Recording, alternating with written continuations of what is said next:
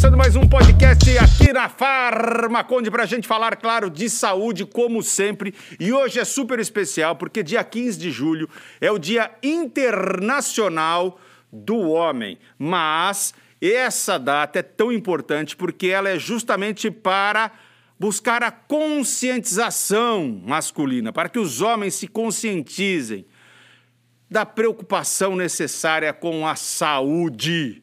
E ao nosso lado, profissionais da saúde, o Eduardo farmacêutico, levanta a mão, por favor, para mim, Eduardo, é, o doutor Matheus, que é urologista, e também o William, que é psicólogo, e nós vamos bater um papo justamente sobre, acho que uma coisa que é pertinente, quer dizer, é das atividades dos três.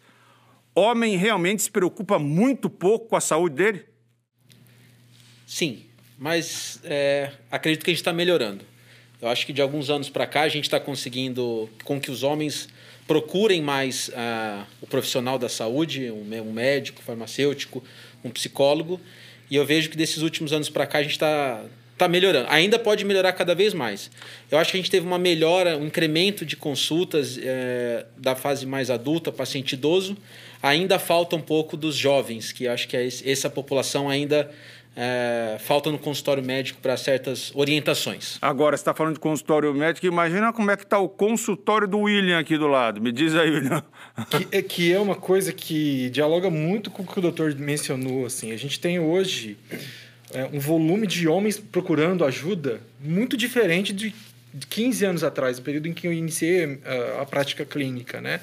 Então isso é muito interessante de você ver assim um, um contato com uma coisa que não existia 10 anos atrás, 15 anos atrás, né? contato com o que eu sinto, com quem eu sou, né? com aquilo que estou vivendo no mundo e como é que estou lidando com isso. Então, é um movimento interessante.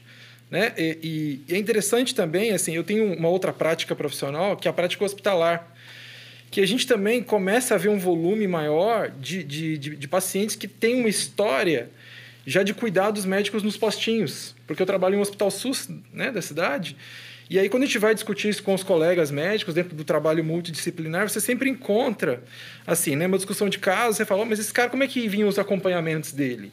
É, você encontra correlações nesse sentido. Então, isso, isso também acontece na farmácia, esse movimento, você percebe isso, Eduardo? Na farmácia, é, como que é o primeiro contato do paciente com o profissional, a gente chama o farmacêutico como primeiro contato, porque antes dele passar no médico, no psicólogo, ele vai passar na farmácia. Olha, e, e a gente sabe que não deveria ser exatamente assim, e, né? Esse, esse é o movimento. Está se evoluindo ao contrário né, com todo o uso racional de medicamentos, né, o profissional farmacêutico no balcão de farmácia. Então, é, há esse movimento ao contrário hoje. Porém, an antigamente, o movimento era Primeiro você procura a farmácia. Primeiro atendente de farmácia. O meu pai até hoje fala isso. Rapaz, eu tenho um farmacêutico aqui. Ele me rapaz, eu tenho um farmacêutico aqui. Eu falo, pai. Eu acho que o controle das, das medicações, né? Antigamente você podia comprar antibiótico sem receita. Você ia na farmácia, eu quero esse antibiótico. E vendia, né? Hoje em dia, não. Hoje, todas as medicações, principalmente a, a, as que mexem com o sistema nervoso, de psiquiatra, antibiótico, precisam de guia médica, né? Que é o correto. E, e hoje fica mais difícil. Então, eles conseguem ainda alguma medicação, né? É, é, mas nem todas eles conseguem ter acesso facilmente. Né? Mas, de toda forma, a gente percebe, então, nesse primeiro momento que a gente está aqui trocando ideia, que realmente os homens estão melhorando é, é, é, essa condição ou essa preocupação. Eu me lembro que eu entrevistei uma vez, fora daqui, um, um urologista como você, Matheus, e ele me dizia assim: Vinícius, olha, mais de 80% das minhas consultas são marcadas por esposas, é, irmãs, mães o homem realmente tem uma retração aí no caso da urologia? Tem sim. É, com, com, com a história do câncer de próstata, né, com o exame de toque que é feito para fazer o, a, a avaliação do, do, do, câncer de próstata, muitos fugiam ah, da consulta médica. Hoje em dia isso já está mudando. Como eu havia falado, é, os homens estão mais conscientes que é uma doença que tem tratamento, é uma doença muito prevalente. No Brasil, em 2020, segundo dados do INCA, mais de 66 mil pessoas tiveram diagnóstico de câncer de próstata. É o primeiro câncer ah, no Brasil, tirando os cânceres de pele, né? É o primeiro câncer. Pra você ter uma ideia, o segundo câncer mais comum é o de intestino, de cólon. três vezes menos. Então, assim, é, as pessoas estão procurando. Ah, ainda existe aquela coisa da esposa marcar da filha, que está mais antenada e tal. Mas isso vem mudando já, já há algum tempo. A gente nota uma, uma procura melhor. É, William, você, nesse caso, é, mais uma vez, corrobora com essa opinião, imagino, até porque a pandemia também levou o homem a, a, a questionar mais, a, a, se perceber ali vulnerável? Tem, tem uma questão aí que eu acho que é a média de idade. Hum. Que eu percebo assim: o, o, o homem mais jovem, para o consultório psicológico, ele tende a procurar por si mesmo. O homem de meia idade já costuma ser terceirizado. Entendi. Geralmente é as esposas que ligam, aí foi mencionado as filhas, muitas vezes as filhas adultas que ligam, é. porque já, te, já vem de uma história, quem que necessitou de um tipo de acompanhamento e, tem, e é, teve a experiência de ver o quanto isso foi benéfico e aí ela falou: oh, se foi benéfico para mim, vai ser benéfico para o meu pai. E aí a gente encontra essa realidade. Os mais velhos têm aquela história de que homem não chora, né? Não tem isso. Que era, era a educação era definida em uma frase, né? Homem não chora. Passa isso aí na farmácia, manda o mertiolate que o que arde é que faz bem. É isso que aí. Que arde é. cura. É isso aí, é isso mesmo. A gente vê uma evolução até mesmo no balcão de farmácia, né? Antigamente, é, quem ia comprar mais, até o, o Scouts para do marketing, né, era utilizar a mulher, né, que a mulher passa mais tempo na farmácia, a mulher vai mais comprar na farmácia, mas hoje em dia para o homem, que nem o doutor falou ali, o homem de meia idade, ele acaba indo mais na farmácia, ele acaba se adaptando mais com as pessoas, Claro que ainda tem aquela questão do tempo de, de, de, comércio ali, né? A mulher ela fica mais tempo dentro do comércio, mas o homem não. O homem ele é mais objetivo. É que a mulher é mais criteriosa também, né? Vamos aqui render a, as devidas é, homenagens ou falar justamente da, da, da, da, capacidade que a mulher tem ali de é, ser criteriosa, perceber as reais necessidades e de toda a família. A mulher Exato. tem, tem isso, né? Eu entendo que o, o empoderamento feminino, o movimento feminista, né, ele trouxe críticas assim muito reforçadas pelas redes sociais que ajudam os homens a fazer reflexões sobre a vida, sobre o viver, sabe, sobre o cuidar-se. Então, assim, é, precisamos da ajuda das mulheres para nos valorizar, para nos olhar com carinho. Que a gente, se a gente pensar num homem da década de 80 para trás, particularmente, aí, era um homem que funcionava de um jeito muito diferente. Eu lembro aqui da música do Frejá, né, do Homem Não Chora. É. Né? Que é uma música, acho que muito icônica, assim, mas que não é icônica para hoje. Mas icônica para o homem de, de 90, de 80 para trás.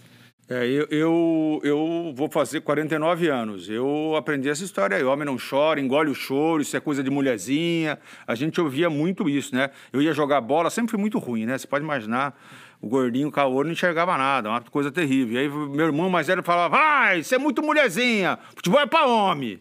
Eu ouvi muito isso. Eu queria que ele tivesse conhecido a, Mar a Marta. Queria que ele tivesse conhecido a Marta, né? Enfim, para dizer isso para ela. Mas vamos seguir aqui o lance.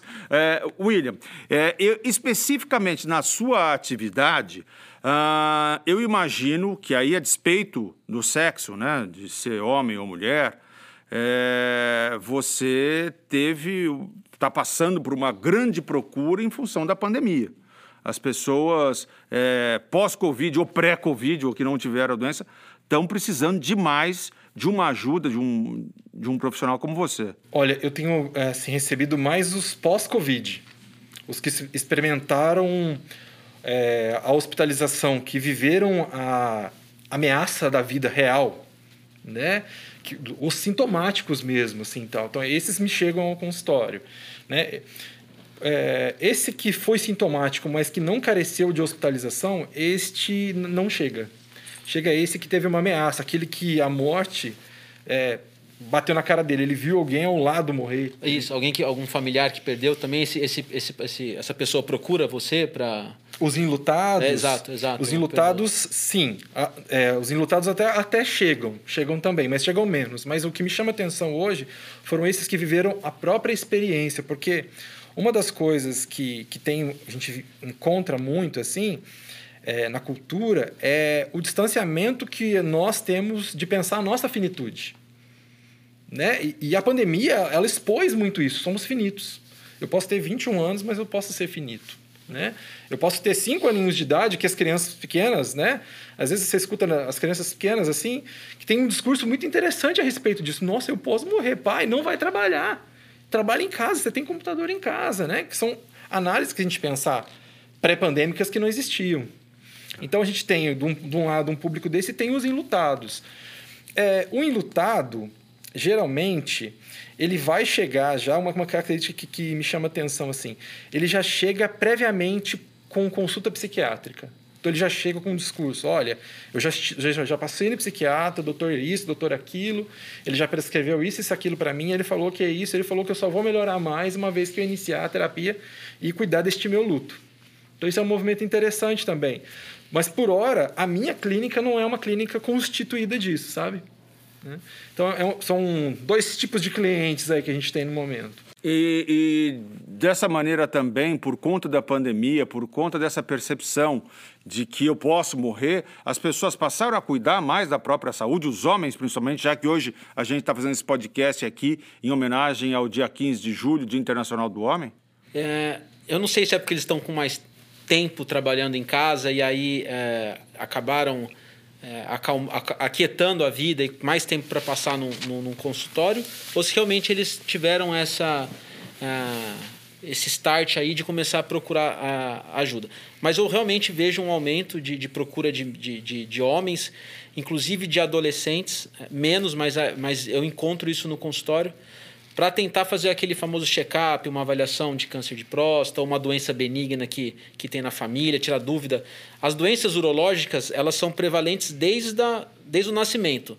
Fimose, pedra no rim, é, aumento da próstata benigno, não câncer, infecções de urina, são doenças muito prevalentes, tanto, no, tanto na questão masculina quanto feminina. Apesar de aqui a gente falar sobre o homem, também as mulheres são consultam com, com urologista. E então, assim, a gente vê desde criancinha que a mãe ah, pede para ensinar a, a, fazer a higiene do pênis com, através da, da fimose, uma cirurgia, alguma coisa assim, até os adultos com câncer de próstata, que é o mais prevalente, com certeza. Edu, e no dia a dia, ainda falando, usando como pano de fundo a pandemia, ah, nas farmácias, ah, você percebeu no seu dia a dia os homens buscando mais suplemento, mais vitaminas? Sim, o cuidar, o, com a pandemia, a gente aprendeu a se cuidar melhor. Né? Antigamente, quando você ia na farmácia, o pessoal falava assim: ah, mas vamos tomar um suplemento alimentar para fortalecer o seu, né, seu sistema imunológico. Com a pandemia, isso houve, houve um fortalecimento, sim, dessas, dessas vendas, né? desses esses coaches para os pacientes.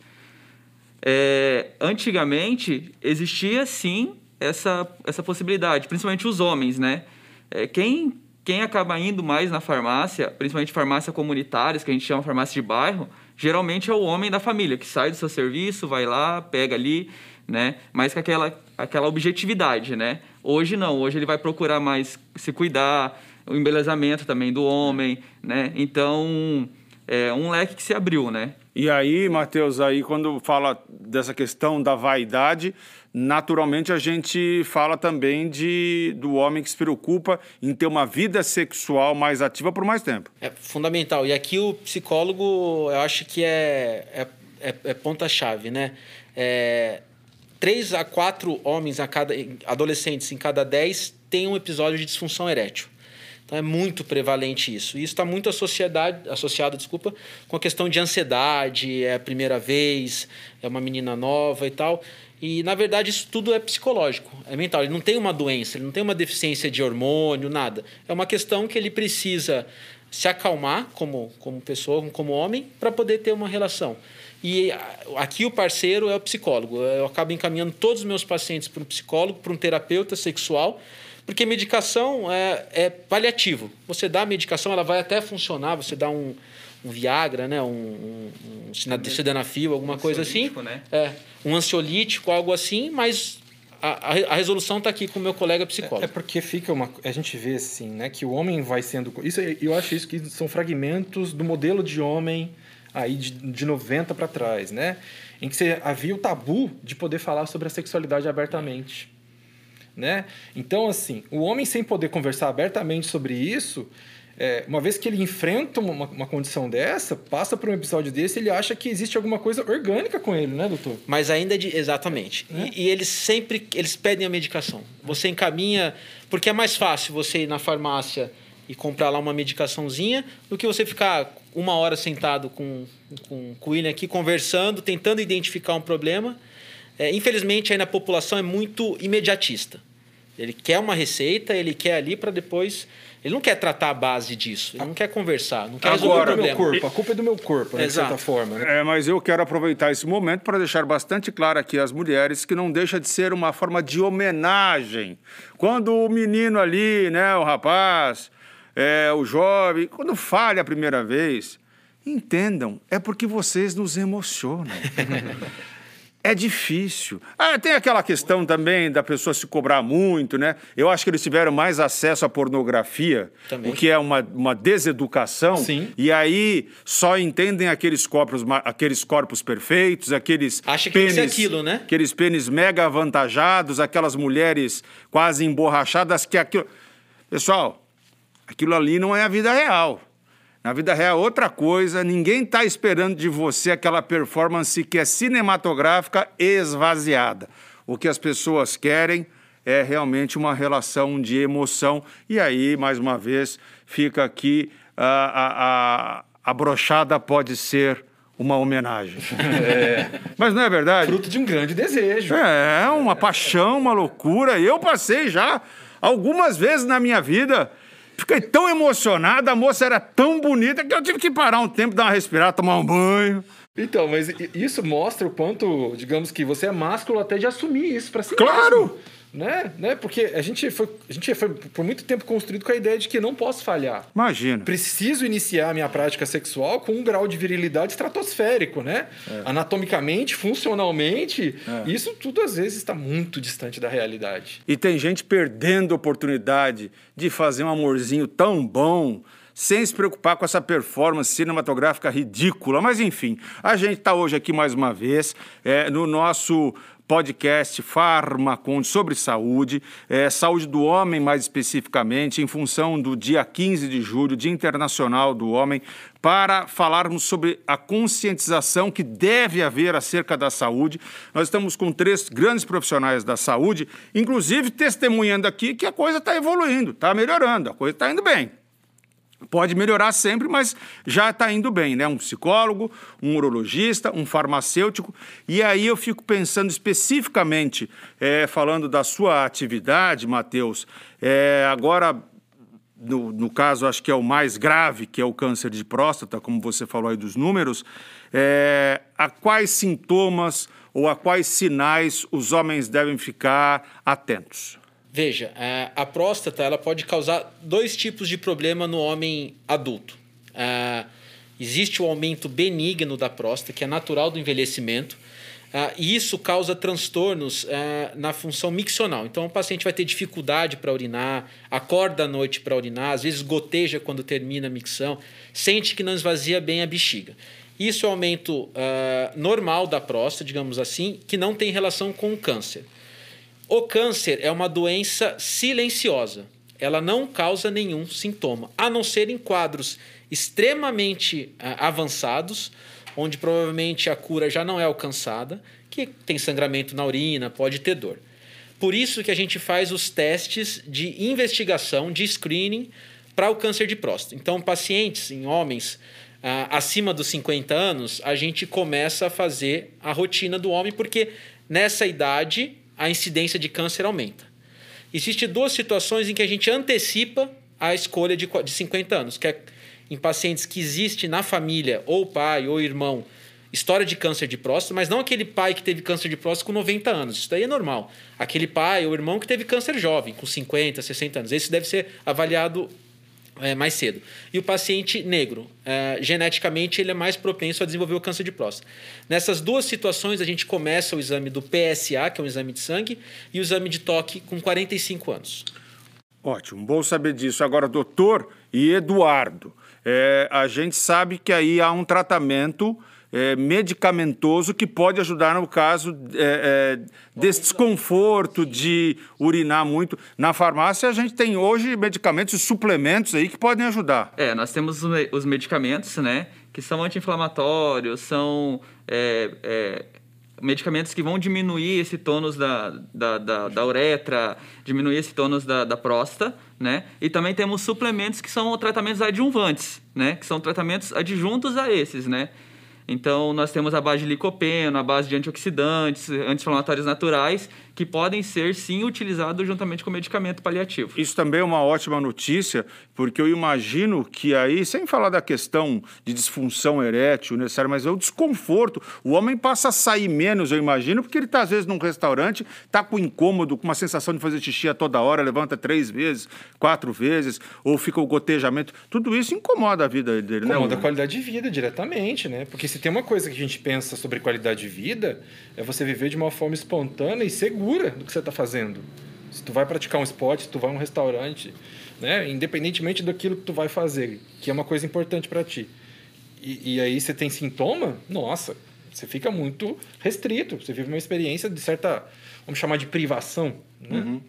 E, e, eu estou dizendo isso, gente, porque olha só como é bacana. A gente falou aqui da melhoria da conscientização, do nível de conscientização dos homens. A gente passou pela questão sexual, que tantas vezes foi o que definiu o homem, né? O homem viril, como você falou, do homem da década de 80, é, década de 90, tem que ser o homem forte, o viril, o macho alfa. A gente passou por isso aqui também no nosso papo. E a gente chega agora a, a entender e a perceber e falar desse homem com as suas vulnerabilidades né? As mulheres. Tem uma questão, que, você me corrija se eu estiver errado, Matheus, que as mulheres fazem os exames ginecológicos, por exemplo, é, rotineiramente, durante uma fase da vida ali, já a partir da adolescência. Homem só vai, teoricamente, aos 50, pô. Ou quando tem problema, né? É, e eu acho que é por isso que as mulheres se cuidam mais. A, a menarca, né, que é a primeira menstruação, acho que é um grande marco para a mulher. Talvez isso uh, faz com que elas fiquem mais é, as mães, principalmente, mais cuidadosas. E o homem, teoricamente, não existe um marco quando passa para a adolescência, talvez o início da atividade sexual, mas é uma coisa que não transparece para a família. Então ele deixa de procurar a, a, o médico. Porém, é, outro dado que é pouco falado, mas é importante falar, o câncer de testículo é o câncer mais comum na fase reprodutiva, uh, é, laboral também do trabalho do homem é, do mundo. Então, tirando o linfoma, leucemia, que são doenças da, do, do, tecido sanguíneo e linfático, o tumor sólido mais comum no homem é o tumor de testículo. A mulher faz o exame da mama, é orientada, e o homem nunca se, nunca se comenta sobre o exame do testículo, que é a simples palpação para ver se existe um aumento a, a, a, ou algum nódulo, algum enduramento do testículo. E é fundamental passar para higiene do pênis, doença sexual. Então, tudo isso, infelizmente, eu acho que é aí que a gente precisa reforçar, principalmente divulgar, governo, profissionais, imprensa, divulgar a procura do, do, do adolescente para ir ao, ao, médico. Um amigo meu, urologista, falou para mim que ele chegou a fazer mais cirurgias de é, secção do pênis, de cortar o pênis, de mutilar o homem ali no caso, por conta de um câncer de pênis do que muitas vezes fazer fimose.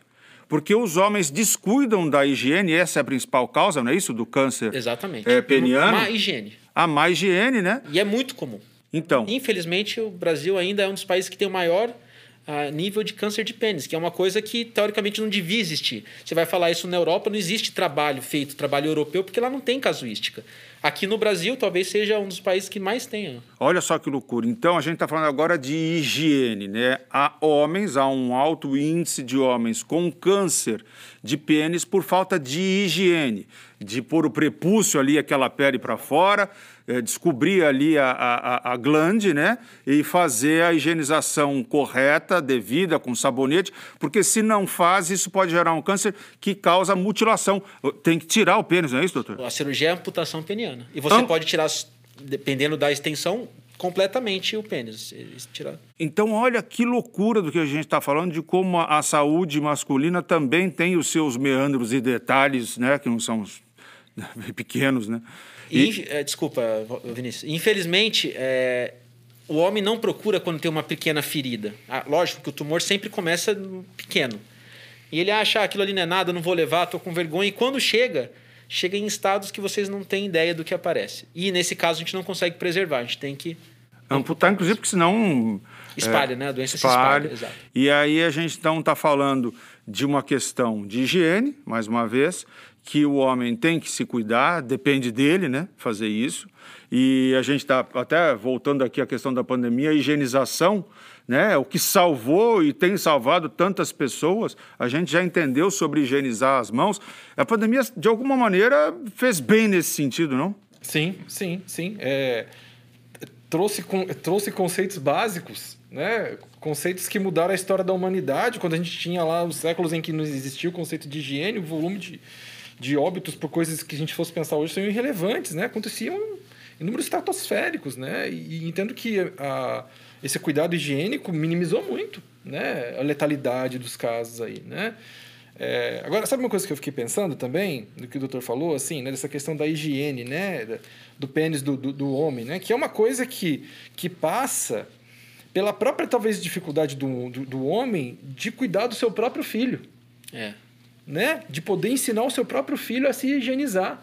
Porque a mulher anatomicamente é diferente, sabe-se lá de que tipo de, de relação que ela vai ter com isso, do quanto ela vai ficar segura, o que, que ela pode sentir uma vez que ela está fazendo o cuidado dela com o filho. Então, seria, é uma tarefa muito interessante que, que os, homens, os homens ensinem aos seus filhos. Né? É, isso pode, imagino eu, minimizar muito. Eu, eu trabalho como uropediatra também aqui na, na, na cidade. E 90% do, das crianças que eu atendo, que é para avaliação de fimose, a mãe que traz.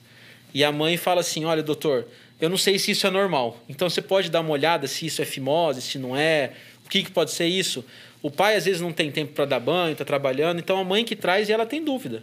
E aí eu, a gente acaba aconselhando e, e mostrando. Né? Muitas vezes a mulher, é, o que é natural, não pode fazer de maneira tão competente quanto o homem faria a, a, a, ensinar ali né, a, higiene. E uma outra coisa que eu estava pensando aqui é sobre o homem ter tabus com o corpo de outro homem, às vezes mesmo com o filho. Porque mulher opera o seio e mostra a primeira coisa para mostrar para a amiga. Olha como é que ficou, amiga palpa tudo mais. O homem jamais faz, ó, oh, meu, fiz uma cirurgia no pênis, olha aqui o meu. E aí o cara não faz nem com o próprio filho, ele não toma conta do filho, de ver como é que tá o saquinho, se, a, se, se desceu o testículo, Perfeito. se não desceu, se ensinar a lavar. Gente, tudo isso, nós estamos no século XXI, pelo amor de Deus, a informação já se mostrou ser é, mais do que necessária e importante e que realmente salva vidas. Informação é isso. Né? Nossa, essas, esses espaços, Exato. eles abrem, é, assim, um momento para a gente questionar verdades, entre aspas, aí, né? Coisas que historicamente foram sendo realizadas longe de ser sadias. Né? A gente vê que um, um, um, discurso desse aqui, você começa a fomentar uma representatividade. Os pais estão autorizados a olhar para o pênis do filho e cuidar do pênis do filho. Até o ponto que ele mesmo consiga cuidar do próprio. É. Né? Eu posso testemunhar que na minha casa eu fiz isso, tomei conta é, do meu filho. Eu sempre fui o responsável pelo banho. A minha, minha esposa é bastante é, dedicada. Eu falei: olha, o banho é comigo, então. Já que eu não posso, já que você não me acha competente para dar de comer, pra, eu vou dar o banho. E eu sempre tive atenção com isso, é, de fazer os exercícios para colocar ali o, o prepúcio, dizer, a glande, ficar exposta. E acompanhei isso com um médico, um médico amigo meu que me ajudou muito e me orientou, e eu fiz sempre isso. E até hoje, é, o meu filho fala comigo abertamente, mostra, fala, papai. E eu tinha, no momento, era uma dúvida: será que vai ter que operar? Porque eu acho que está é, grudado. É só uma aderência. Olha, durante o banho, se você passar o dedo assim, isso a pele vai saindo. Eu lembro que o dia que a gente expôs totalmente, é, a glande, é, meu filho ficou assim, papai, papai, agora saiu todo, papai, olha como é que ficou. E isso é uma relação que a gente leva, já, ele já tem sete anos, a gente leva para sempre. Ainda que ele não tenha memória, mas internamente a experiência de ter tido um contato íntimo com você, é. um contato carinhoso, de muito afeto, nossa, isso fica registrado. E de preocupação com ele. É, né? Meu pai cuidou de mim. É. Né? né? Tem, tem uma pomadinha que passa, não é isso, doutor? Tem uma pomadinha que passa, passa a pomadinha, aí faz o exercíciozinho. Aí eu lembro que o farmacêutico ainda falou para mim, Vinícius, isso aqui, ó, isso aqui é vitafimose. Bom, vou então agradecer a vocês, Eduardo, Matheus e William, é, por esse encontro tão valioso. É, hoje a gente aproveitou essa data importante do dia 15 de julho para falar de saúde, da saúde do homem. A gente falou de tantas outras coisas aqui porque eu acho que informação é saúde, não é isso? Muito obrigado mais uma vez aos profissionais da saúde que estiveram hoje conosco. Obrigado a você por nos assistir, nos ouvir. É, Mantenham-se em contato com a gente através das nossas redes sociais e lembrem-se que aqui na Farmaconde é sempre saúde para todos. Eu fui, valeu, tchau, tchau. Obrigado, obrigado, obrigado, doutor. Obrigado, valeu, valeu, mais. obrigado, obrigado.